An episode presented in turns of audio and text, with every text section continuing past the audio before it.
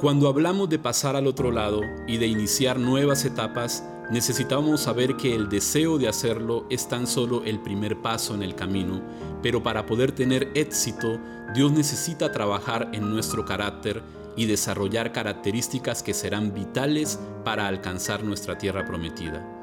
Cuando el pueblo de Israel estaba por comenzar su etapa de conquista, Moisés les recordó en distintas ocasiones sobre su peregrinaje por el desierto y les hizo caer en cuenta de que mucho de lo que vivieron allí fue parte de un proceso de transformación por el que Dios los estaba pasando para que estuvieran listos para la conquista. Deuteronomio capítulo 8 versículo 2 nos dice, Recuerda cómo el Señor tu Dios te guió por el desierto durante 40 años, donde te humilló y te puso a prueba para revelar tu carácter y averiguar si en verdad obedecerías sus mandatos. Dios conocía a su pueblo y sabía que no estaban listos para entrar a la tierra prometida, porque de hacerlo en el estado en el que se encontraban al salir de Egipto, cometerían grandes errores y convertirían una tierra de bendición en una de maldición. Y honestamente creo que Dios nos pasa a todos por un proceso similar en el que utiliza pruebas y desafíos para revelar la condición de nuestro corazón y para probar nuestro carácter. Porque es precisamente en medio de las pruebas y de los momentos de crisis cuando nuestro carácter sale a relucir tal cual es.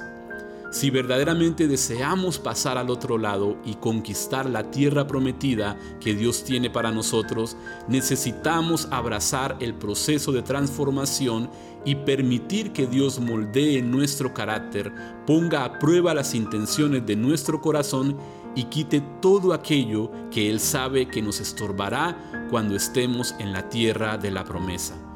Por eso quiero animarte a mirar las pruebas con una nueva perspectiva. Pídele a Dios que te ayude a descubrir lo que Él está haciendo en ti y sobre todo a confiar que Él nunca deja que nada pase por casualidad, sino que Él puede utilizar aún las peores desgracias de nuestras vidas para prepararnos para la tierra prometida. Dios está obrando, Dios nos está probando, Dios está guiándonos para responder preguntas importantes sobre nosotros mismos. Y Dios está purificando nuestros pensamientos e intenciones.